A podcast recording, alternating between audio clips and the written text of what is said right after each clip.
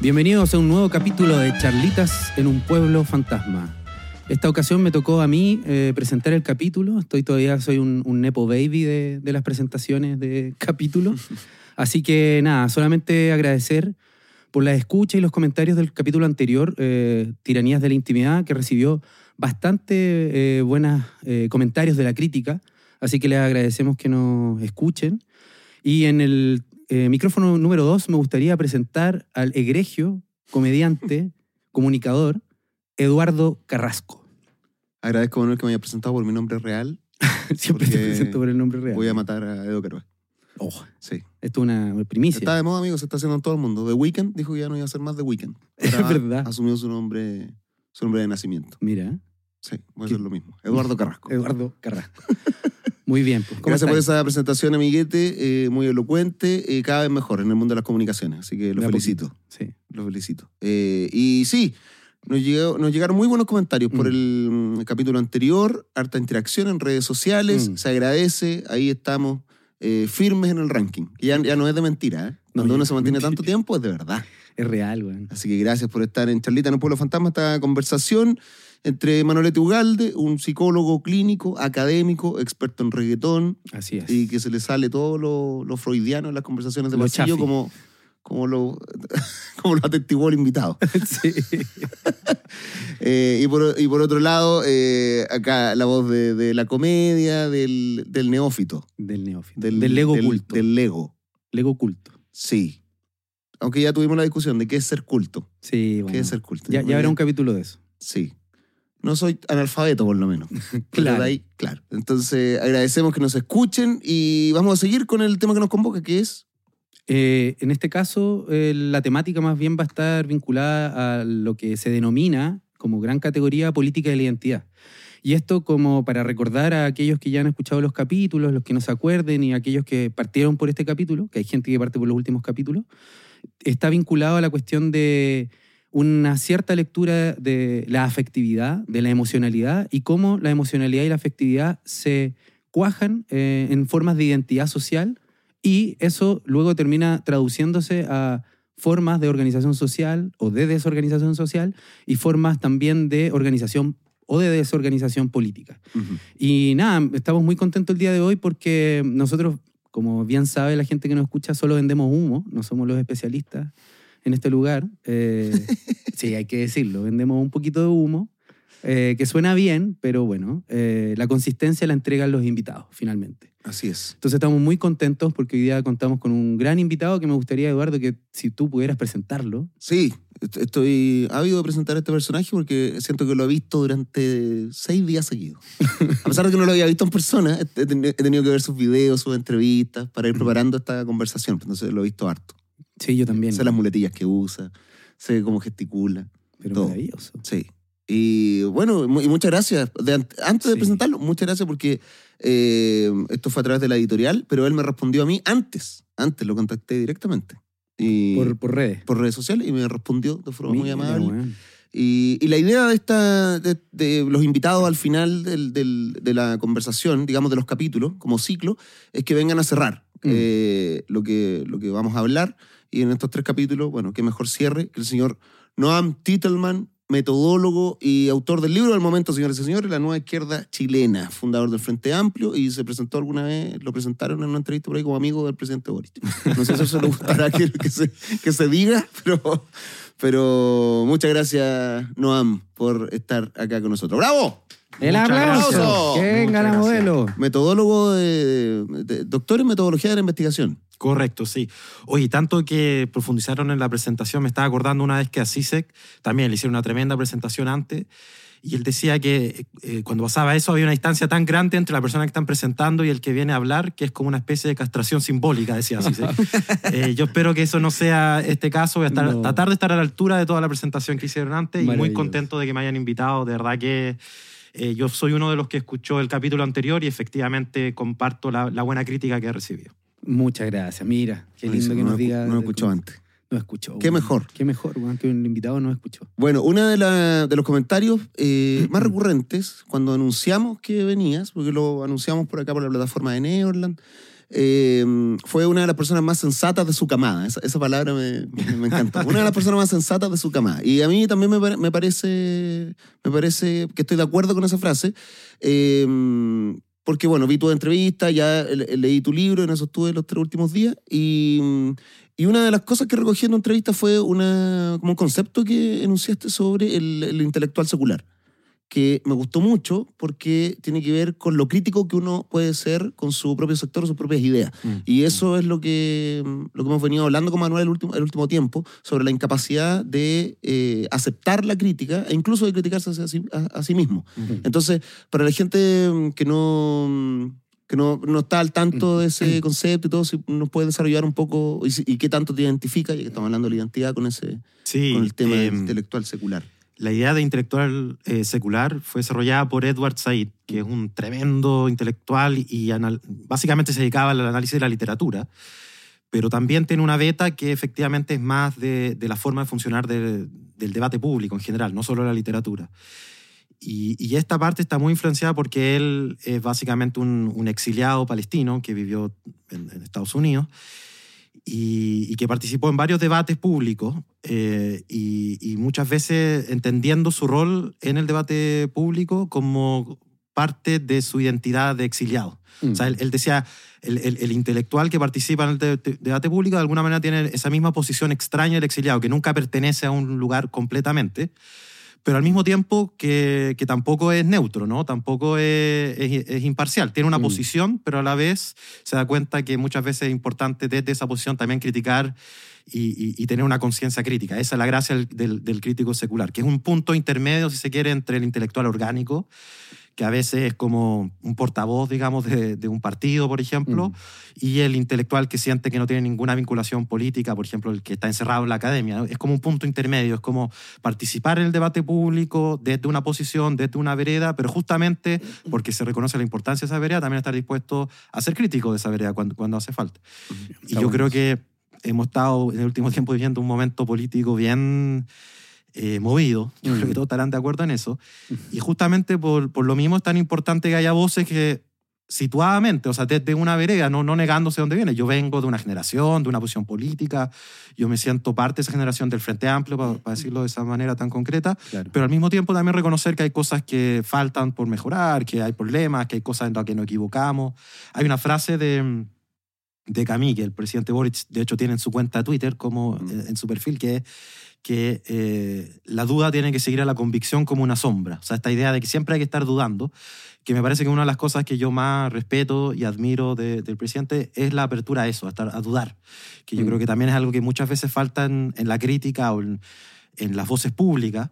Yo siempre dudo mucho de la gente que mm, está demasiado segura de las cosas que dicen. Mm. Yo no puedo estar tan seguro de las cosas que digo. Yo siempre las digo con un poco de duda porque creo que eh, obviamente nos vamos a equivocar. Na- nadie acá se las sabe todas. Y a propósito de la sensatez que, que tú decías, o, o la moderación, que es otra palabra que he escuchado otras veces, yo creo que lo primero que hay que aprender a moderar es el ego propio, ¿no? Mm. Como que es demasiado común que uno escuche a algunos analistas o, o, o intelectuales o, o opinólogos hablando con una certeza sobre lo que está pasando. Acabamos de tener unas elecciones y hay como ya 20 tesis de, de gente que te explica por qué pasó esto y lo Claro. otro. Y yo creo que en realidad a veces hay que reconocer que tenemos más preguntas que, que respuestas. Mm. Sí, a mí me gustaría preguntarte algo en relación a eso, ¿no? ¿Cómo, cómo lo, lo has vivido tú? Porque de alguna forma, eh, mira, nu- nuestra lectura es que en cierto sector, eh, tanto de la derecha, pero sobre todo como de la izquierda, estas mismas críticas, eh, esto está, de ser medio extranjero del grupo, que es lo que tú estés jugando en este último tiempo, es más o menos mal leído como a veces medio traidor, o no sé, ¿cómo lo has vivido tú? ¿Es así? ¿No, no ha sido así? ¿O ha sido bien recibido?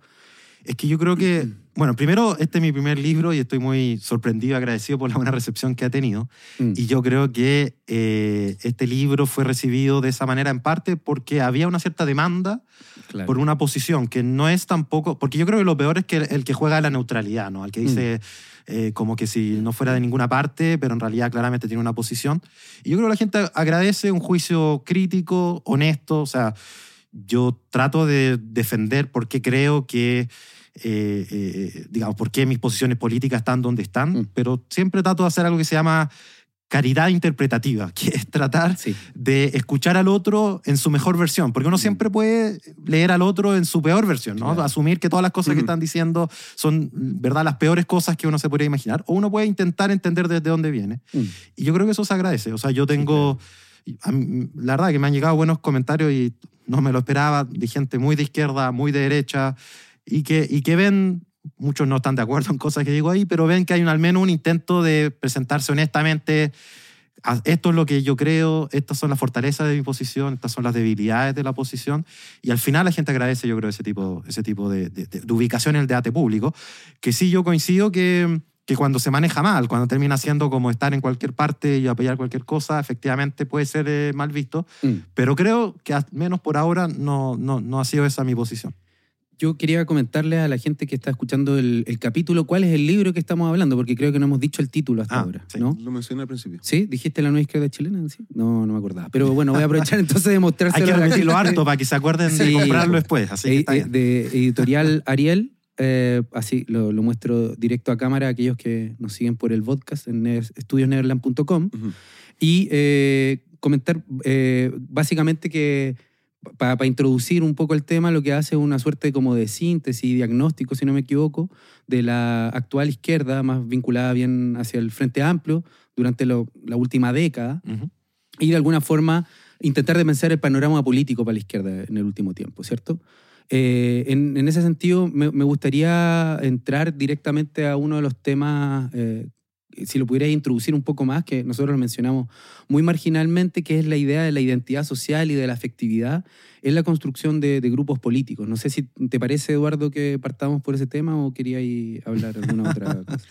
Eh, Estoy bastante de acuerdo cómo estás guiando la conversación. Te lo agradezco, sí, Eduardo. sí. Muchas gracias. Sobre todo Muy porque eh, justo antes de entrar al programa estábamos conversando ahí en el pasillo y surgió esto, mm, este comentario de Noam donde dice que necesita, el, el libro tiene como origen el, el comentar o hacerle saber quiénes somos. Como, ¿Qué quiénes es el Frente qué- Amplio? qué Claro. es el Frente Amplio como sector? O sea, Claro. está el tema identitario ahí, ¿cachai? Mm, como exacto. que hey, es importante. Mm. Y nosotros durante todos estos capítulos eh, hemos intentado matizar esa importancia de la identidad. po Sí. de, de hasta dónde hasta dónde es bueno eh, utilizar la identidad para simplemente para o sea cómo podemos eh, establecer diálogos simplemente centrándonos en la identidad Claro. entonces me gusta esa como balanza por un lado no hay que darle tanta importancia pero por otro lado ¿cachai? es necesario que sepamos eh, que, quiénes somos como o quiénes son como Sí. sector ustedes que son militantes bueno, yo no. sí, bueno, yo sigo haciéndolo, ¿ah? todavía no me echan. Eh, mira, yo creo que el libro tiene varios objetivos. Efectivamente, uno es explicar una cosa muy rara que ha pasado en Chile en el último tiempo, que es que una fuerza estudiantil, que el 2011 era bastante marginal, en 10 años llega a la moneda. Eso es muy raro. Eso, Mm. eso hay un montón de literatura que muestra cómo los partidos mueren de jóvenes y no de viejos. O sea, es muy raro que los partidos nuevos tengan éxito y aún más raro que sea tan rápido y, y- y de esa manera. Entonces, un poco busca explicar quiénes son, de dónde vienen, pero también el contexto en Chile, porque claramente no solamente hay, hay como dos, hay dos partes acá, ¿no? Hay una parte de la oferta, o sea, quiénes son estos, estos personajes y qué es lo que ofrecen, que, que llega como a enganchar con una parte de la población, y qué pasa con la población, que, que- que le parece interesante eh, eh, te- tener a este, este grupo de personas. Y ahí, efectivamente, hay un par de temas relevantes. Uno es la discusión sobre la crisis de, de, de- de- de ciertas formas de identidad y la emergencia de otras formas de identidad. Mm. De hecho, a mí no me gusta tanto el concepto de política de la identidad porque creo que es medio equívoco. Chan. ¿No política identitaria Mira, lo que pasa, lo que pasa es lo siguiente. Cagamos. no Sí, así que, así que en sí, realidad estoy de acuerdo con todo lo que han dicho en este podcast en los últimos 10 capítulos. Pero, no, no, no. Lo que pasa es que se empezó a usar como en la, en la guerrilla de discursos Exacto, también. Exacto. Entonces, a ver, lo que, lo que pasa son dos cosas. Primero, que yo una de las cosas que estudio en mi, en, en mi pata más académica es el comportamiento electoral. Y hay dos grandes explicaciones del comportamiento electoral, dos grandes escuelas, si se quiere. Una es una escuela más racionalista, más economicista. Y, y es algo así como que en la cabeza tenemos una calculadora que vamos como sumando y restando cuánto nos gusta o no lo que ofrece cada candidato, cada partido, y de ahí vemos, Claro, vemos lo que, lo podemos obtener en base a lo que está ofreciendo. Exacto. Y muy parecido también, o una visión, una manera distinta de plantearlo, es que los candidatos se ordenan de izquierda a derecha y cada uno de nosotros se ubica también de izquierda a derecha y votamos por el candidato que esté más cerca de nosotros, en esa posición como en un eje. Es una visión súper racionalista, súper simplista. Mm.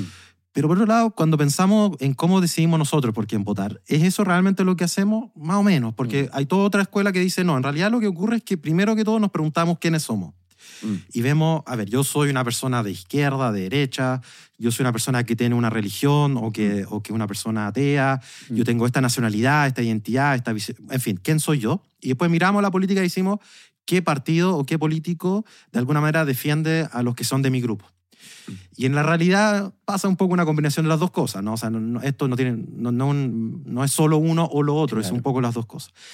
Y, y- y yo que he investigado, por ejemplo, mucho la política en Reino Unido, es clarísimo que las personas que se identifican de clase trabajadora durante 100 años han votado por el Partido Laborista Ujú. y las personas que se identifican de clase media han votado por el Partido Conservador. O sea, las identidades no es algo nuevo en política. Siempre Mm. han habido identidades, identidades religiosas, nacionales. Eh, en ese sentido me, me complica la- el término política de la identidad porque hace Exacto. parecer que la identidad es algo nuevo, como que emergió en, eh, en los años 80, básicamente. Mm. Ujú.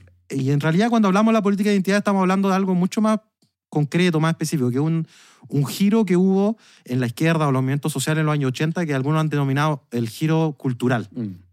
Y de hecho la primera crítica a la política de las identidades viene de la izquierda, que, que veía que, que de alguna manera se estaba abandonando los temas materiales, una izquierda tradicional hablaría de clase, ¿no? Que, que, que hay otras luchas que empezaron a rivalizar con la lucha de clase. La feminista, la antirracista, la de la diversidad sexual, etc. Y una de las cosas que justamente define a, la nueva- a las nuevas izquierdas, porque en realidad hay muchas nuevas izquierdas, incluida la del Frente Amplio, es que se deja de ver que hay una especie de primacía del tema económico y que las otras luchas que la izquierda tradicional llamada secundaria son igual de importantes. Y yo creo que hay algo de eso en la oferta del Frente Amplio que resonó con al menos un sector importante de la ciudadanía, como que hay otras luchas, como por ejemplo la indigenista, medioambientalista, feminista, diversidad sexual, que, que, que, que encuentran como una, una expresión mucho más clara y nítida en estas nuevas fuerzas de la nueva izquierda. Yo creo que pasa algo parecido con otras fuerzas de la nueva izquierda también. Yo creo que la lista del pueblo, por ejemplo, Mm. también apuntaba a un mensaje parecido. Y de hecho yo me refiero a esto en el libro, un spot publicitario que tenía la lista del pueblo Mm. donde hacían Del juicio. del juicio, exactamente. Era una imagen del juicio que, independiente de mi opinión de la lista del pueblo, que era una genialidad como de, de, de marketing político, de mensaje político, Mm. que era un- una, una escenografía de un juicio en el que el sistema, o sea, el sistema entre comillas, estaba siendo enjuiciado y los testigos eran los candidatos de la lista de pueblo y cada eh, eh, candidato representaba una lucha. Entonces había una lucha indigenista, medioambiental, feminista y también económica. Y, y detrás de eso estaba una cierta idea de como que el, el nosotros versus ellos, ¿no? Entonces, Mm. Lo que caracteriza esta, esta nueva izquierda es como no hay una sola identidad aglomeradora, por ejemplo, la identidad de clase, eh, como que tienen que encontrar una manera en que todas estas identidades funcionen como en red. Mm. Eh, eso es uno de los temas que discuto en el libro, cómo funciona o no funciona eso en Chile, porque después del 4 de septiembre, del, del resultado del plebiscito rechazo, muchos dirían, bueno, pero parece que eso tampoco fue tan exitoso como un proyecto de mayoría. Así es. Y el otro tema relevante que discuto en el libro, que yo creo que es una parte importante de la explicación de por qué el Frente Amplio emerge como fuerza política, eh, pero también porque le ha costado tanto gobernar ahora, es una crítica en la ciudadanía, pero sin cuartel, a la clase política, a la dirigencia política, a, a- a los representantes. Y ahí hay una serie de cosas que muestran cómo en Chile, por ejemplo, el último Latinoaverómetro mostraba que el 86% de los chilenos decía que se gobernaba para los poderosos y no para el pueblo, para las personas. O sea, eso es el peor eh, indicador para Chile en su, en su, desde que se mide en, Chi- en- en Chile y uno de los peores en América Latina. Pero también creo que tiene como contrapartida la desidentificación con los partidos políticos, con, con la- con ese espacio Claro. de mediación que son los partidos políticos.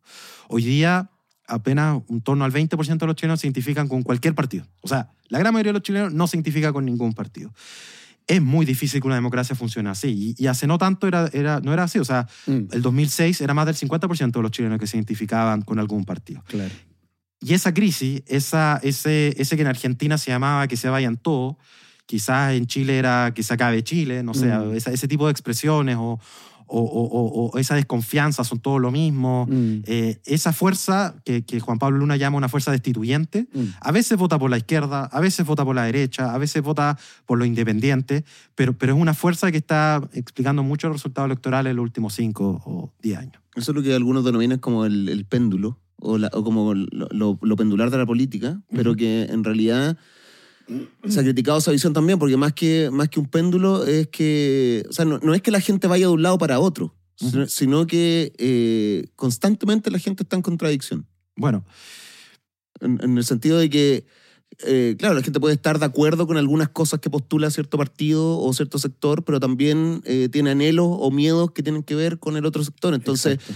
en el fondo es una imbricación, ¿cachai? De, de, de muchos de elementos. de, de Mm. elementos, que Mm. no es que la, la- la gente vaya de un lado para otro como si no tuviera por- de, de decisión, sino que hay una, una cantidad de contradicciones que el sistema eh, no es capaz de soportar. Es decir, Mm. la subjetivación de la gente, los intereses de las personas, que lo hablamos en el capítulo de modernidad, es, eh, es- es tan, avanza tan rápido, mucho más que el sistema. Entonces, ahí es donde no hay eh, dispositivos, tanto que te gusta esa palabra, vos, de- de Foucault. de Foucault, bueno, no hay dispositivos como los partidos que, que logren aglomerar como claro, antes. o Entonces, asimilar esa. claro, entonces eh, son de- entonces claro, comienza esta, esta fragmentación. eh, y también porque en algún punto, como lo decías tú, la, la- la izquierda cambia el, el tema de, de la clase, como, como la- como apuntar a la clase lo cambia por las mayorías. Entonces se da cuenta que esas mayorías también va- son muy fragmentadas, pues y van Ujú, cambiando. Entonces ocurre algo como, claro, necesitamos al pueblo, pero no a este pueblo. Tenemos que, hacer tenemos que construir un pueblo. Claro. Y ahí es donde, empieza, donde se empiezan a considerar la- es- esas como microidentidades, si es que se pueden llamar de, de esa De esa manera forma. sin ser peyorativo. ¿cachai? ¿Crees que, que va por ahí? el- Sí, sí. Es un buen punto. De hecho, esa es básicamente la tesis de, de, de Mouffe y Laclau, que, que hay que construir un pueblo, que el pueblo se construye en el discurso, que en, en esa oposición, porque en el fondo para tener pueblo hay que tener algo que no sea pueblo. Esa es básicamente su, su, su posición. Y, y ahí se genera una especie de significante vacío, que, que es alguien que de alguna manera engloba un montón de luchas distintas. Y hay un ejemplo entretenido, Mm. divertido, que, que, que cuenta Laclau de mm, Es bueno. una, una, una chica que va a una clínica a hacerse un, un aborto y no le dejan hacerse el aborto. Ujú. Y va saliendo de la clínica, agarra un zapato y se lo tira a la, clínica a la clínica y dice, eh, viva, Viva Perón, Perón". malditos tales por cuales. Lo voy a decir en versión. PG, eh, PG-13. Eh, y, y la pregunta en ese momento es, ¿qué significa Perón en, en ese, en ese grito? ¿no? Ajá.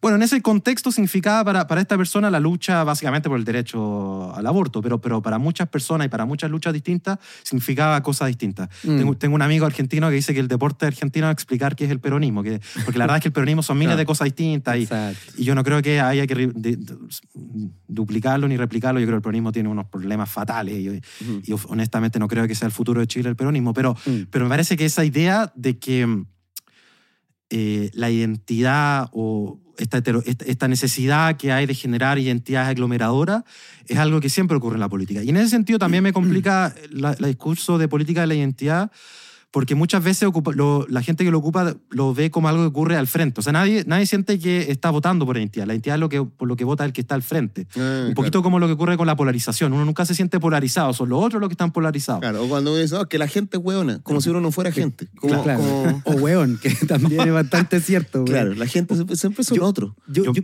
ah, perdona, sí. Sí, te- es que iba a decir que-. Hoy día estamos en un momento muy identitario, pero no solamente porque estamos pensando en la identidad, por lo que ocurrió en la convención, pensaba, hay una sensación de que identidad es cuando se habla de diversidad sexual o de, o de lucha indigenista, pero la identidad también es una identidad nacional patriota, Exacto. una Sí, identidad eh, cristiana que yo creo que ha salido con mucha fuerza, esas también son identidades, Sí, no, no son menos identidades que las otras identidades. Y además me parece que eso no es necesariamente negativo. O sea, ahí, ahí tengo una diferencia quizás con algunos liberales Sí. yo no creo que la crisis de la democracia sea principalmente porque las identidades no están permitiendo un diálogo, sino que gobernar es difícil. Y, y la gracia de los partidos cuando funcionan como espacios de identitarios es que forman comunidad. Y, y yo doy este ejemplo, aunque un poco caricaturesco. Cuando las personas en Suecia algunas personas pertenecían a un sindicato, no pertenecían solamente a una organización que peleaba por su sueldo. Mm. El sindicato tenía fiestas donde conocían a sus parejas, después iban a- Ah. salían con, con su pareja, iban a cines que eran propiedad de los sindicatos y veían películas producidas por los sindicatos eh, y después les- cuando se, se casaban compraban una casa en la constructora del sindicato y cuando se morían lo enterraban en la funeraria del sindicato. y, y- y el Partido Socialdemócrata Sueco representaba eso, esa, Mm. esa identidad. Entonces, era una relación profundísima en, en su Mm. esencia. Entonces, podían estar muy en desacuerdo con lo que hacía el, primer ministro sueco socialdemócrata en ese momento, pero tenía una relación con él de un nivel de profundidad que permitía construir ciertas lealtades. La democracia sí. no funciona cuando es solamente una transacción entre individuos, porque a los individuos tú no los puedes representar. A mí como persona e individuo nadie me puede representar. Una representación siempre hace una tradición. Me puede representar como miembro de una religión, de una clase, de una ideología, pero a mí, Noam Titelman, como ser humano, nadie me puede representar. Yo soy yo nomás. Mm. Eh, un poquito este, este típico problema de la representación que tienen, hay unos cuentos de Borges que habla de eso, ¿no? Como que el mapa perfecto que quiera representar perfectamente al, al territorio tiene que Tiene ser tan que grande ser como el territorio, tamaño, porque si mm. no siempre hay una traición a esa, a esa forma de representación. Entonces, bueno, Sí, este- yo, pero yo te quería- interrumpí. Sí, no importa. Está bien, alguien que me interrumpa en este espacio donde hablo tanto. Bueno. no, es que, a, a ver, quería como retomar un, un par de, de elementos que, que trajiste, ¿no? Como respecto a esto de, de lo que se mal denomina, ¿no? Eh, o que circula como política de identidad. Tal vez a mí lo que me, me- me ha ido problemando eh, y que creo que en algún punto lo, lo tratáis en el libro, no es como la política de la identidad, porque como tú mismo lo muestras en uno de los capítulos, toda política, eh, como lo acabas de decir hace un rato, toda política supone una identidad afectiva que permite construir lealtad. Eso es imposible que no haya identidad Ujú. en la construcción de política, sino que es cierta eh, relación con la identidad y con la afectividad la que parece traer ciertos eh, problemas o, o- o desbarata las posibilidades de la democracia. Y es eh, una eh, política en donde la identidad afectiva tiene una relación de mucha intransigencia por un cierto purismo con los propios elementos identitarios. Entonces, la heterogeneidad de las diferencias de, eh, no sé, las feministas con, los, eh, con ciertas personas no racializadas, etcétera, y muchas más estilos de diferencia, eh, hacen imposible el diálogo, el diálogo en la medida de que cada cual se acuartela en esa eh, identidad afectiva que es intransable, ¿no? Ujú. Entonces, eh, yo no sé si entonces el problema es la política de la identidad, porque como acabamos de, de plantearlo, todo implica identidad, sino que hay, habría un, yo no sé si esto es una cuestión de millennials, para ponerlo en esos términos, pero yo diría que sí, de millennials universitarios, eh, concretamente, como que se acuartelan desde ciertas identidades y no hay eh, posibilidad de, de de- de- negociar, de generar lealtades, de ir haciendo desplazamiento y movimiento. Y eh, en el fondo, para plantear en nuestros términos, que desde estos elementos singulares no se puede encontrar, eh, ocupando el mismo lenguaje de la Clau, ciertos significantes, palabras o conceptos que aglutinen a, esta, a pesar de las diferencias a estos grupos en una suerte de lucha estratégica o algo así. Y último comentario para ver qué pensáis, ¿no? Yo pensaba que en Chile, como este ejemplo muy bueno que siempre he encontrado excelente de la mina tirando una piedra al consultorio y diciendo vía Perón, como, como, pero ¿qué tiene que ver Perón con el aborto, no?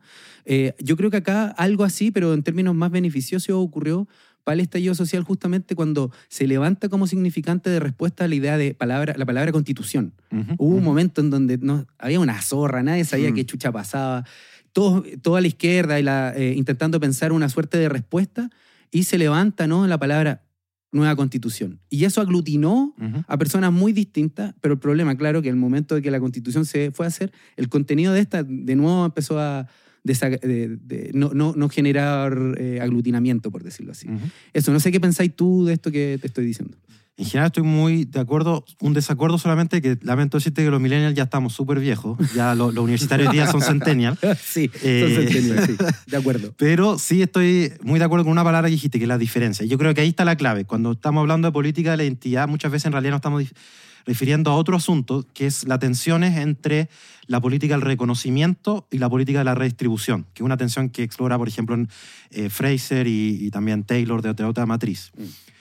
Que hay un principio básico que todos estaremos de acuerdo, que todas las personas somos iguales en dignidad. Pero esa, esa idea de igualdad en la dignidad tiene dos maneras de expresarse que a veces son contradictorias. Una es reconocernos como iguales en dignidad y por lo tanto todos debemos ser exactamente iguales, un poco una especie de eh, velo de la ignorancia, o sea, nos olvidamos quién es, quién es cada uno y nos tratamos todos como iguales. Y la otra manera es reconocer que somos distintos y que por lo tanto en el reconocer esa diferencia respetamos la dignidad de cada uno. Mm.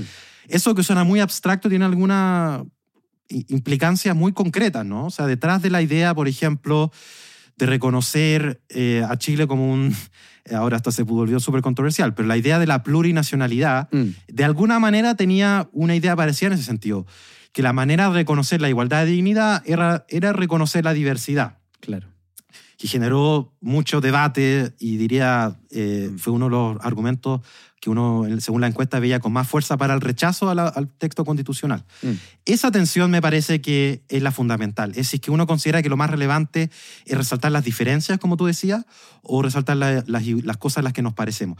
Y yo creo que la respuesta, como todo en la vida, es un justo medio entre las dos. O sea, yo creo que hay que poder encontrar Mm. esos espacios de diferenciación y Mm. esos espacios de igualdad. Parece que los chilenos dijeron queremos que el sistema de justicia no es un lugar en el que tenemos que mostrar nuestras diferencias, o sea, no queremos tener un sistema de justicia separado para el mundo indígena y para el mundo no indígena, que me parece que es una decisión legítima de cada, de cada país decidirlo, no, no, no Mm. hay algo que uno pueda decir que como eh, eh, es necesariamente mejor que, que lo otro, pero perfectamente una decisión que cada país puede tomar.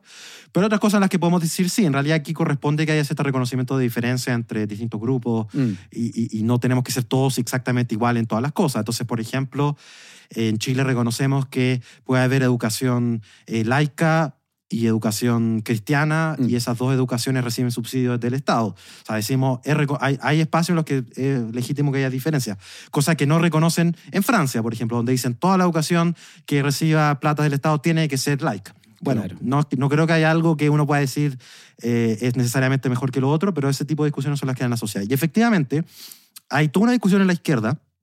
Por ejemplo, hay una revista que se llama Jacobin, que es la revista principal, digamos, de los socialistas democráticos de Estados Unidos, donde sacaron un número especial donde se llamaba La izquierda en el purgatorio. A mí siempre me parece fascinante cuando la izquierda tiene que recurrir como a imágenes cristianas, porque al final es, es la mejor manera de comunicar muchos de sus dilemas. Mm. Eh, es como cuando en la izquierda la gente dice predicar con el ejemplo, Mm. o hay que, no sé, dar hasta Mm. que duela y ese tipo de cosas. Eh, ahí, ahí está el, el freudiano El en freudiano. relación hablando, claro. Eh, no, pero, pero mi punto es que en esa revista hay toda una discusión porque la izquierda estadounidense tiene una especie de dilema, porque esta, había una cierta emerger de, de la izquierda estadounidense, Bernie Mm. Sanders, Ocasio Cortés, Claro. eh, pero parece ser que están en un purgatorio en el sentido de que logran llegar a un público que es básicamente un público juvenil, urbano. Eh, probablemente son millennial y centennial a estas alturas, son los dos Sí. grupos, eh, muchas veces con, e- con educación universitaria o estudiantes universitarios, y eso les permite tener una presencia importante, o sea, como nunca o como muy, muy pocas veces ha tenido la izquierda en Estados Unidos. Mm. Eh, pero al mismo tiempo parece que le genera un cierto techo al que no pueden crecer más allá.